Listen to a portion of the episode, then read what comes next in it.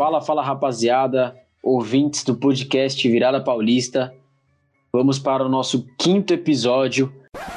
Opa, galera, Thiago do Futuro tá passando aqui só para avisar que esse é o sexto episódio, tá? Não é o quinto, não. A gente acabou se confundindo ali, mas é isso. Agora pode voltar a curtir o episódio aí.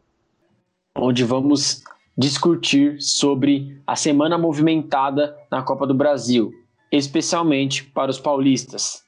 Nesse episódio, o debate vai ser justamente sobre a Copa do Brasil para os gigantes paulistas, com algumas surpresas inesperadas. E para comentar junto comigo esse episódio, os dois participantes de sempre. Primeiro, Thiago Bayer. Se apresenta para a rapaziada aí, Thiago. Salve pessoal, tudo bem? Espero que vocês estejam bem e partiu comentar essa semana de Copa do Brasil aí. Segundo participante, e não menos importante, Guilherme Campos. Fala aí, Guilherme. Salve, galera. Sejam bem-vindos aí ao nosso sexto episódio aí e que vocês gostem bastante. Tá aí a apresentação dos dois participantes do podcast Virada Paulista. Vamos para mais uma edição do quadro Virada Indica. E fala aí, Thiago, qual é a sua indicação para a galera no episódio de hoje? Bom, galera, hoje eu vou fazer um merchanzinho pessoal, vou indicar o meu blog, o Fiel Redator, para você dar uma lida lá, se inteirar um pouco mais sobre o que está rolando no Corinthians. Tem bastante análise de jogo, tem entrevista com atletas do clube, seja de outros esportes também, porque o Corinthians não é só futebol. Então, dá uma conferida lá, Fiel Redator. O link está na minha rede social, no meu Instagram, Thiago Underline Bayer. Então, confere lá. Thiago, como sempre, lotado dos projetos, nosso garoto prodígio. então confiram, rapaziada, mais um projeto do Thiago aí. Vamos aí, Guilherme. Qual é a sua indicação da vez? Fala pra galera. Bom, galera, hoje eu vou indicar para vocês uma série que ela já tá na quinta temporada, a última temporada dela. Saiu essa semana passada na Netflix, que é a última temporada de Lucifer. Vai finalizar aí a história. É uma ótima história que para quem não conhece pensa, nossa, é uma coisa do demônio, mas não é tão bem assim, é mais uma série policial. Eu achei bem legal, bem interessante. Quem quiser acompanhar lá o desfecho dessa história, tá lá no Netflix. Uma sériezinha básica aí para vocês, rapaziada, indicada pelo nosso companheiro Guilherme Campos. E eu vou indicar um espetáculo do futebol mais uma vez. Está vindo aí a Eurocopa no dia 11 de junho começamos mais uma Eurocopa com Turquia e Itália, válida pelo grupo A da Euro, sexta-feira, dia 11 de junho, às 16 horas, no Estádio Olímpico. Vamos para mais uma Euro onde tem vários e vários várias e várias seleções candidatas ao título, como a própria Itália, França, Bélgica, Inglaterra, Portugal, entre outras. A Euro começa dia 11 de junho e acredito que para quem gosta de espetáculo no futebol é uma excelente oportunidade para começar a acompanhar futebol ou para quem já gosta é, assistir um belo campeonato. Beleza, galera? Essa foi, foi as indicações dos três participantes do podcast. Roda a vinheta.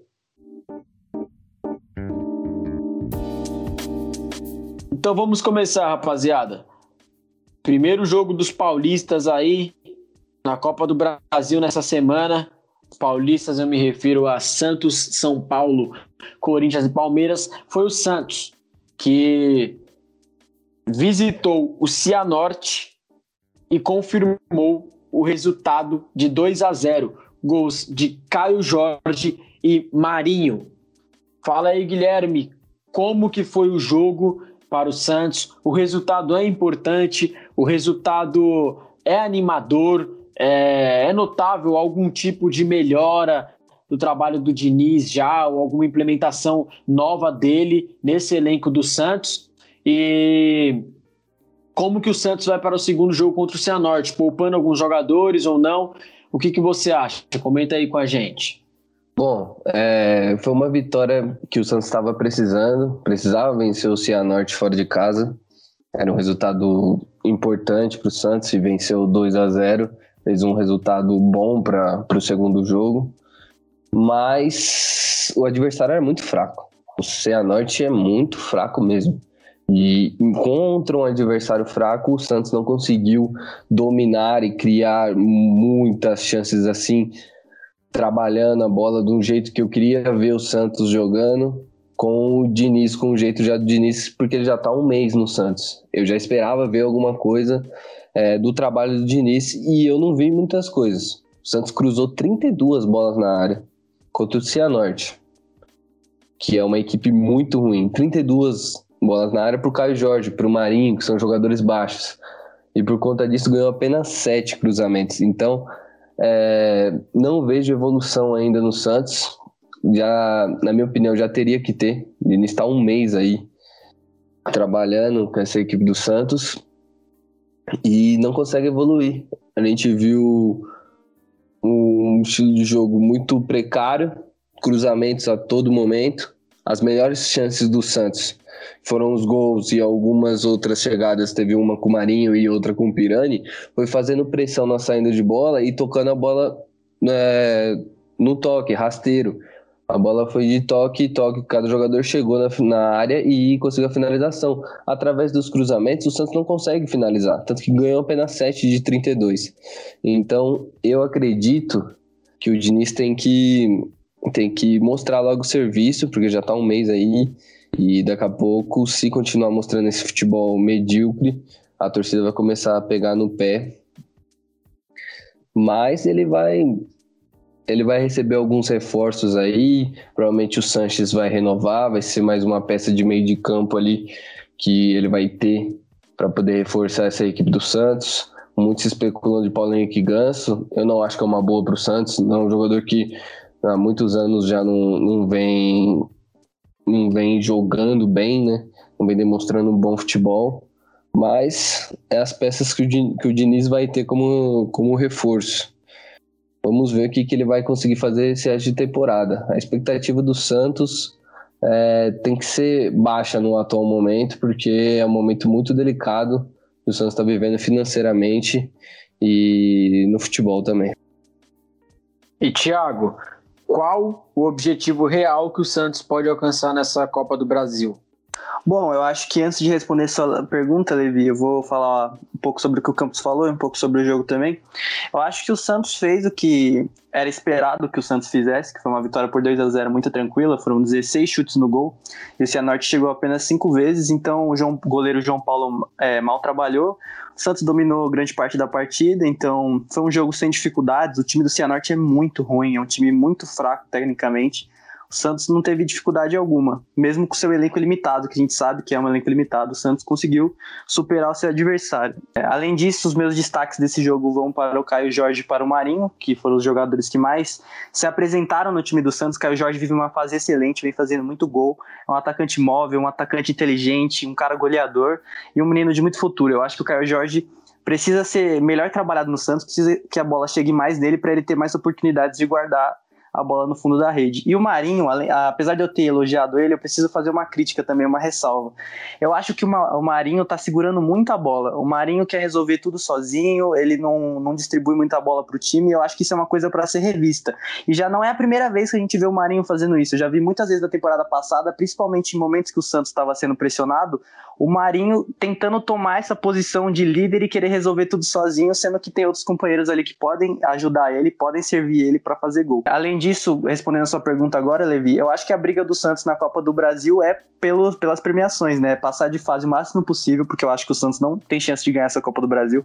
Inclusive, acho que o Santos está bem longe de ganhar essa Copa do Brasil, então realmente é passar de fase para garantir essas premiações. Então vamos vendo até onde o Santos pode chegar, mas eu acredito que não seja muito mais do que uma quarta de final, até uma semifinal assim. Eu acho que vai ser por aí mesmo que o Santos vai parar. É, como podemos ver, a situação do Santos não anda muito boa, não. Apesar da, da vitória, há suas controvérsias. Segundo jogo que vamos comentar, o assalto dos, dos holofotes feito pela equipe do 4 de julho, que recebeu o São Paulo em seu estádio e bateu o tricolor paulista por 3 a 2. Mesmo São Paulo com time reserva. Esse resultado ainda assim é um pouco impressionante.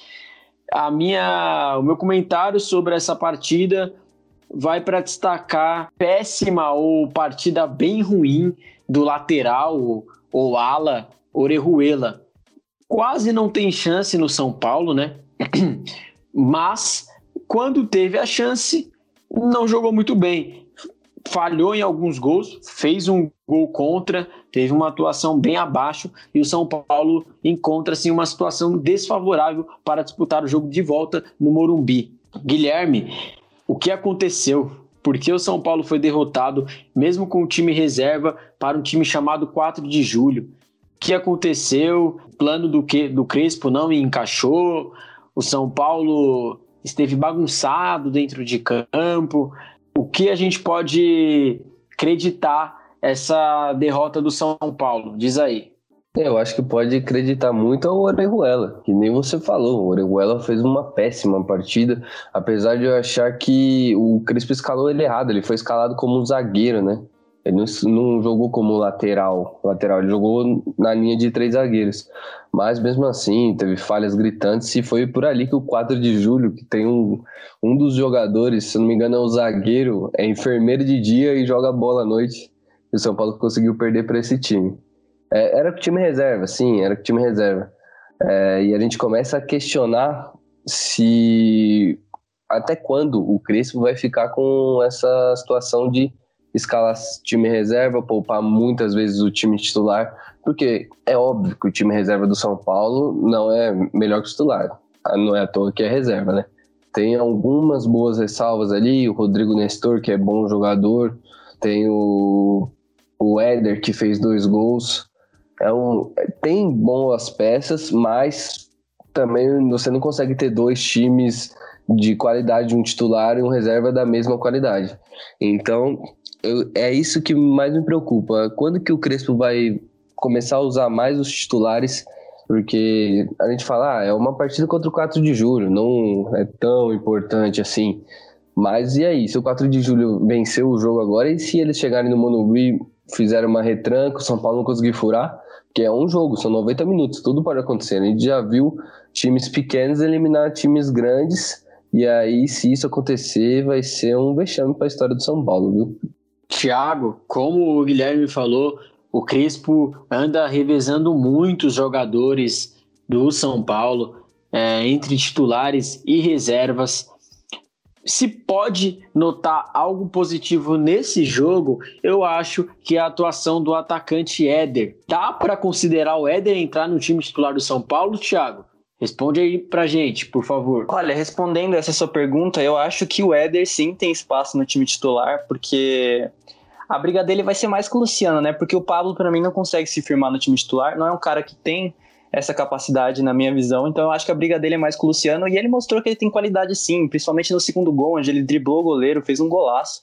Então é um cara que tem muita inteligência tática, é um cara que já jogou na Europa, um cara que jogou pela Itália, né? Não é qualquer coisa.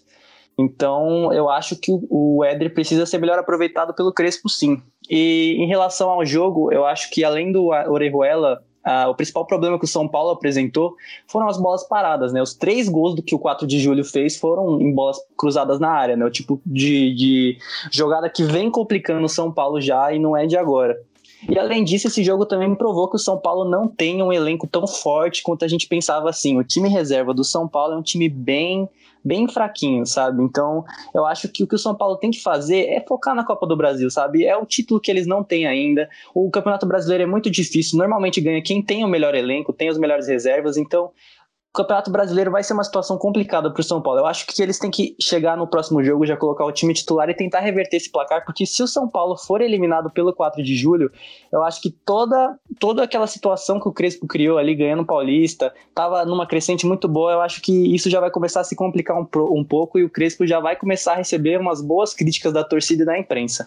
A situação do São Paulo realmente não é favorável e vamos ver. Vamos ver o que o São Paulo consegue arrumar no jogo da volta contra o 4 de julho. Já falando em time que não está com a situação favorável, vamos comentar agora sobre o jogo do Corinthians, Corinthians e Atlético Goianiense. Placar de 2 a 0 para o Atlético e saiu barato para o time da casa, viu? Saiu barato. Gols de Ronald e João Paulo. Thiago, primeiramente. Segundo jogo do Silvinho. E coincidentemente, outra surra, se assim podemos dizer, para o Atlético Goianiense. O que o Corinthians tem para fazer para tentar reverter esse, esse cenário? Porque tá complicado, tá muito difícil. Diz aí pra gente, Thiago. Não é um começo nem um pouco animador do Silvio do Corinthians. E eu acredito que esses dois jogos têm muito do dedo dele porque a gente já começa vendo na escalação a permanência do Camacho no time titular é uma coisa que eu não consigo entender. Depois de um jogo tão abaixo que o volante fez no final de semana, assim, foi uma coisa que me impressionou ele ter colocado o Camacho novamente de titular. E o Gil também, né? Porque o João Vitor, é, para mim, é o melhor zagueiro que o Corinthians tem na atualidade. E ele ser reserva do Gil é uma coisa que eu não consigo compreender. O Corinthians começou ali até mostrando algumas coisas positivas, né? Aquela pressão ali na frente, tentando roubar a bola do, dos adversários. É, o Corinthians muitas vezes tirava a opção de passe dos zagueiros, então isso foi uma coisa bem interessante. Porém, o maior problema do Corinthians se apresentou também nessa pressão, porque era quando o time do Atlético Goianiense conseguia sair dela e chegava no meio de campo pegava a defesa completamente despreparada e foi assim que saiu o primeiro gol. É, no, a bola tocada entre o lateral Piton e o zagueiro Raul Gustavo ali pelo lado esquerdo, o cara cruzou e fez o gol. É, e aí, a partir desse gol, veio todo o despreparo emocional que a equipe do Corinthians tem. Não conseguiu se organizar mais em campo, cruzou muita bola na área. Gente, foram 32 cruz, 33 cruzamentos na área, apenas 6 certos para um time que não tinha um atacante fixo na área. É uma coisa assim que eu fico realmente indignado, porque se é uma coisa que o Silvinho treina, tem alguma coisa muito errada. Porque um time que cruza a bola na área sem ter um atacante é uma coisa assim um pouco curiosa até de se você parar para analisar. Depois o segundo gol acabou saindo no desespero, né? O Raul Gustavo tentou um chute de fora da área, perdeu a bola, o time do Atlético Goianiense saiu no contra-ataque rápido e fez o gol. O time do Atlético Goianiense muito rápido, um contra-ataque muito mortal. E aí já começam as minhas críticas também ao Silvinho por ter insistido nessa linha de quatro. Eu acho que o Silvinho tá tentando inventar muita moda, porque o Corinthians estava jogando bem numa linha de três e aí ele quis mudar de repente. Eu acho que ele tá pulando algumas etapas, ele tinha que começar ali tentando ajustar um pouco melhor a defesa, deixa na linha de três mesmo, que era uma coisa que estava dando certa.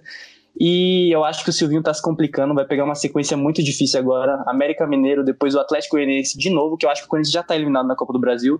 Sendo sincero, torcedor, eu acredito que o Corinthians não vai ter força para reverter esse placar e depois ainda pega o Palmeiras. Então, eu acho que se o Silvinho fez 11 jogos no Lyon e foi demitido, a chance dele ser demitido com, sei lá, 3 jogos no Corinthians é muito grande.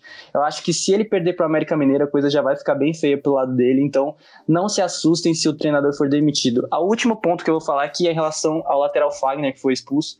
Não vou criticá-lo pelo lance da expulsão, porque é um lance questionável, porém eu vou criticá-lo pela sua imaturidade e egoísmo ao tentar entrar numa disputa egoísta com o, atacante Zé Roberto e acabou prejudicando o time ali naquele amarelo infantil. Um jogador de Copa do Mundo, sabe? Não pode fazer uma coisa dessa. Então, fica aqui as minhas críticas ao lateral Fagner. Palavras duras do Thiago Bayer, hein? Palavras bem duras do Thiago.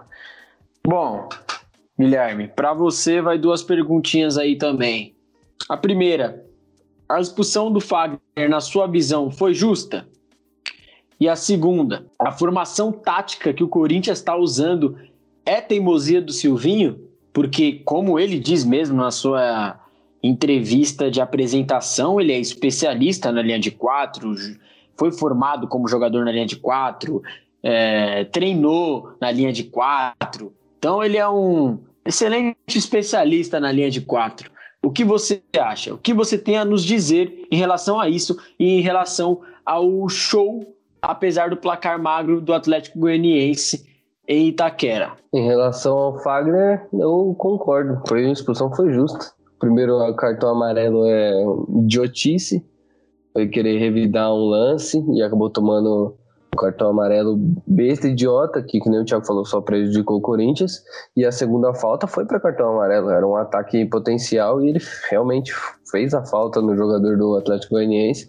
Mereceu ser expulso muito pela sua irresponsabilidade de querer é, entrar em discussãozinha, briguinha com o Zé Roberto que estava provocando ele. Ele caiu na pilha e acabou tomando o primeiro cartão amarelo.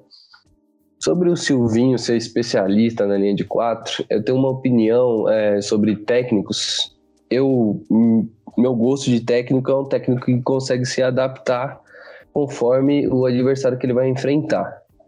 Eu, e o elenco que ele tem na mão também. O Silvinho já chegou falando que ele ia jogar na linha de quatro, que ele era especialista nessa linha de quatro. Só que ele tinha feito um treino com os jogadores, um. Você, você viu seu material humano e você quer falar, não, eu tenho que jogar desse jeito porque eu sou especialista. Mas seus jogadores às vezes não são. Às vezes você não tem jogadores para jogar da forma que você quer e você tem que se adaptar. E eu acho que essa é a situação do Corinthians no momento. O Corinthians não tem um elenco de extrema qualidade. E o Silvinho, ele tem uma linha de quatro que é bem falha, porque você tem o Fagner, que é um cara seguro, mas você tem o, o Gil, que ele está insistindo como titular, que é um cara que vem falhando e sendo muito criticado pela torcida. O Lucas Piton, que é um lateral mais ofensivo do que defensivo, deixou a falha na marcação no primeiro gol lá, acabou falhando. E o Raul Gustavo, que ainda é um, um zagueiro que é jovem, então é comum os zagueiros jovens errarem. Então eu acho que ele vai ter que abrir mão desse, dessa linha de quatro.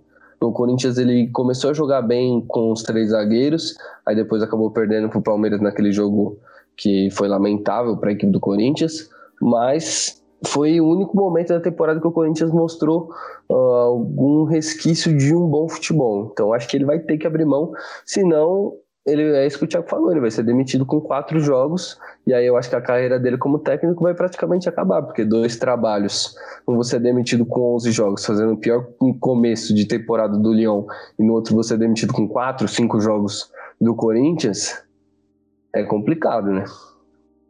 É, realmente. Realmente é muito complicado. É... O Silvinho realmente tem errado em alguns pontos. Por exemplo, o melhor dos laterais do Corinthians hoje é a ofensividade, tanto do Fagner quanto do Piton. Do Piton especialmente, porque o Silvinho notou isso, provavelmente, ou a equipe dele técnica passou isso para ele e ele recuou os laterais novamente. Então são essas questões, são essas teimosias que o Silvinho precisa rever. O menino João Vitor foi uma das gratas surpresas do Corinthians essa temporada. Ele chegou, e colocou o menino no banco. Camacho, Ramiro, é... Camacho, Ramiro, Rony, ele já chegou a escalar três volantes na estreia dele, agora ele escalou dois, mas mesmo assim ele viu que isso daí não vai dar certo. Vamos ver, vamos ver. Realmente o material humano do Corinthians é escasso, mas dá para fazer coisa melhor e dá para ser menos teimoso. Então vamos dar algum tempo ao Silvinho. Eu acredito que, caso continue os resultados ruins, não vai ter para onde correr. Ele vai acabar sendo demitido, porque o futebol brasileiro é imediatista. Aqui, ou você vence para continuar, ou se você perde, você é eliminado. Então é isso. Vamos esperar e vamos aguardar o Silvinho. De antemão e opinião primária, começo decepcionante.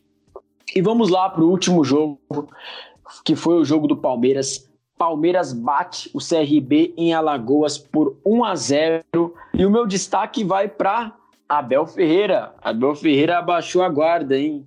Abel Ferreira abaixou a guarda e saiu dos três zagueiros. Voltou a jogar no esquema de 4-3-3. Guilherme Campos. Tá na hora do Abel usar mais o 4-3-3 ou, pelo menos alguma variação na linha de 4? É o caso contrário do Silvinho. Comenta aí pra gente sobre isso e sobre o magro resultado de 1 a 0 importante para o Palmeiras contra o CRB.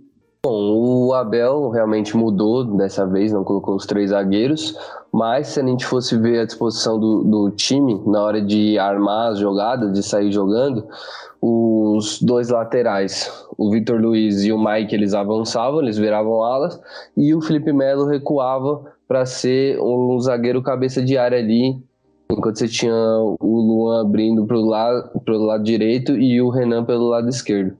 Então, é, a maioria dos times que jogam na linha de quatro, a maioria deles fazem isso. Chama o volante, primeiro volante, para ele vir e sair jogando quando o volante ele tem uma qualidade no passe, como o Felipe Melo tem. O Felipe Melo é um bom jogador, sabe sair tocando, bons lançamentos. Então, o Palmeiras tem essa arma para utilizar. E eu achei que o Palmeiras fez uma partida ok, fez o que precisou para ganhar. O William fez um gol, a gente viu o Rony muito participativo, como a gente sempre vê. O Rony atualmente é o cara dessa equipe do Palmeiras. E eu tô muito curioso para ver o que, que vai acontecer quando o Dudu vai quando o Dudu chegar, né? Porque o Dudu, ele é a cara do Palmeiras. Ele vai dividir esse protagonismo com o Rony. Eu quero ver como é que vai ser o encaixe desses dois jogadores e do Luiz Adriano junto com eles dois. Palmeiras entrou hoje em campo com os jogadores mais experientes. Média de idade era em torno de 29 anos do time do Palmeiras. E foi um jogador experiente que balançou as redes, William Bigode. Thiago, minha pergunta para você: o William Bigode deve se contentar ou continuar se contentando com a reserva do Palmeiras? Ele não teria vaga em um time, uns times melhores na Série A, não? O que você acha? E comenta pra gente aí sobre o jogo também e o resultado que julgo bom para o time do Palmeiras. Bom, o William, ele é um cara que às vezes é até criticado pela torcida do Palmeiras, né? Eu já vi muita gente falar que o William é aquele jogador que você gosta quando tá no outro time, né? Quando tá no seu, você não gosta tanto. Mas é, eu acho que o William também é um cara um pouco acomodado, sabe? Ele já tá no Palmeiras, um time que briga por tudo, que tem grandes jogadores, e quando ele entra, ele faz gol, porque tem gente para dar a bola para ele, e ele é um cara que tem um faro de gol muito apurado, né? Então, eu acho que até não tem por que ele sair do Palmeiras agora, já nessa idade. Ele tem um contrato bom no Palmeiras, então e, e, além disso, ele é importante em alguns momentos, então eu acho que ele tem que sim ficar no Palmeiras. Eu acho que tá bom para ele essa posição e eu acho que ele tá no caminho certo. Bom, o Palmeiras ele entrou com os jogadores experientes, né? Acho que foi uma coisa muito importante porque esse jogo era importante, né? O CRB não é um time besta. O CRB mostrou que tem qualidades hoje, mostrou algumas virtudes como ataques em velocidade, até colocou algumas bolas no drible ali contra, contra os defensores do Palmeiras que tiveram até um certo problema em algum momento mas é, o time do Palmeiras é muito superior, né? Quando quis fazer o gol, fez. O Rony muito participativo, porém eu achei que ele foi um pouco abaixo. Eu achei que ele poderia ter entregado um pouquinho mais, mais é, chances de gol e tal. Não conseguiu fazer tanto isso. Mas na falta dele tem outros grandes jogadores. Eu acho que o único ponto negativo de fato do Palmeiras é o Lucas Lima. Assim, eu acho que é um cara que não tem muito espaço no Palmeiras, sabe? Mesmo quando ele entra junto com o time reserva, eu acho que é um cara que sobra ali, um cara que tá bem fora da rotação do time, então eu acho que o Abel precisa começar a colocar outros caras ali. Mas é, é muito interessante isso também do Palmeiras ter voltado a jogar com quatro zagueiros, mas atacar ali com, com três atrás, com o Felipe Melo fechando, é uma variação tática, é uma inteligência do Abel em você ter as duas formações em uma só. Então eu acho que o Palmeiras, se continuar assim, tem tudo para progredir, tem tudo para evoluir. Eu espero que seja isso que aconteça com o Palmeiras. E tá aí. Relatamos o que aconteceu na semana de Copa do Brasil para Palmeiras, Santos, São Paulo e Corinthians. Palmeiras e Santos em situações favoráveis. São Paulo e Corinthians correndo atrás do placar. Infelizmente chegamos ao fim de mais um episódio e quero agradecer a participação dos meus companheiros Guilherme Campos e Thiago Bayer. Se despede da galera aí, Guilherme. Bom, galera, muito obrigado por ter acompanhado o episódio até aqui. Espero que vocês tenham gostado. Fica ligado que no próximo episódio a gente vai repercutir a rodada do Brasileirão do final de semana, viu? Thiago Bayer, faça suas honras, se despede da galera.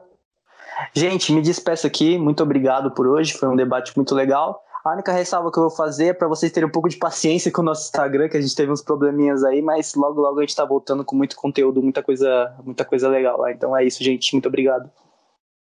Bom destaque do Thiago, bem lembrado. Galera, nos desculpe aí pelo Instagram. Em breve terá novidades e muitas novidades para vocês. Então, tenha calma que logo mais nosso Instagram estará em funcionamento normal. Beleza? Eu despeço de vocês também. Muito obrigado pela sua contribuição mais uma vez com Virada Paulista Podcast. E até breve. Fui!